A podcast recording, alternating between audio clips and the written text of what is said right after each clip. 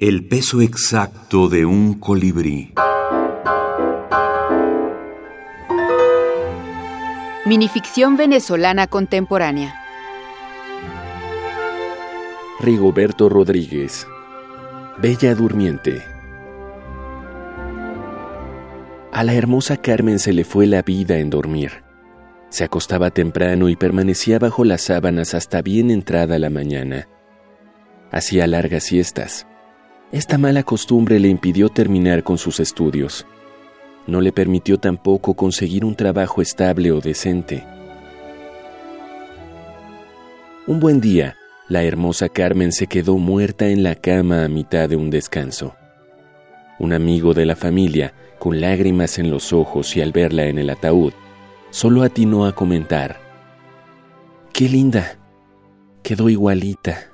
Parece que estuviera dormida. Antifábulas y otras brevedades. Venezuela. Texto Sentido Editores, 2004. Tomado de Plesiosaurio. Primera revista de ficción breve peruana. Número 9, volumen 2, marzo 2017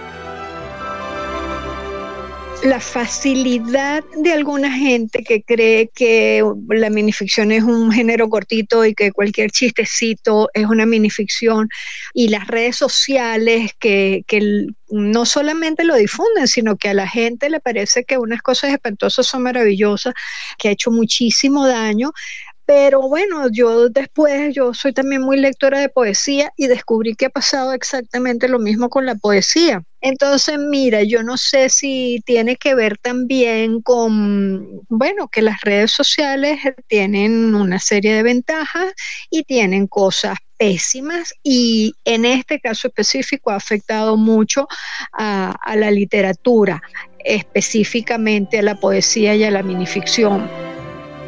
Violeta Rojo, académica y crítica literaria venezolana.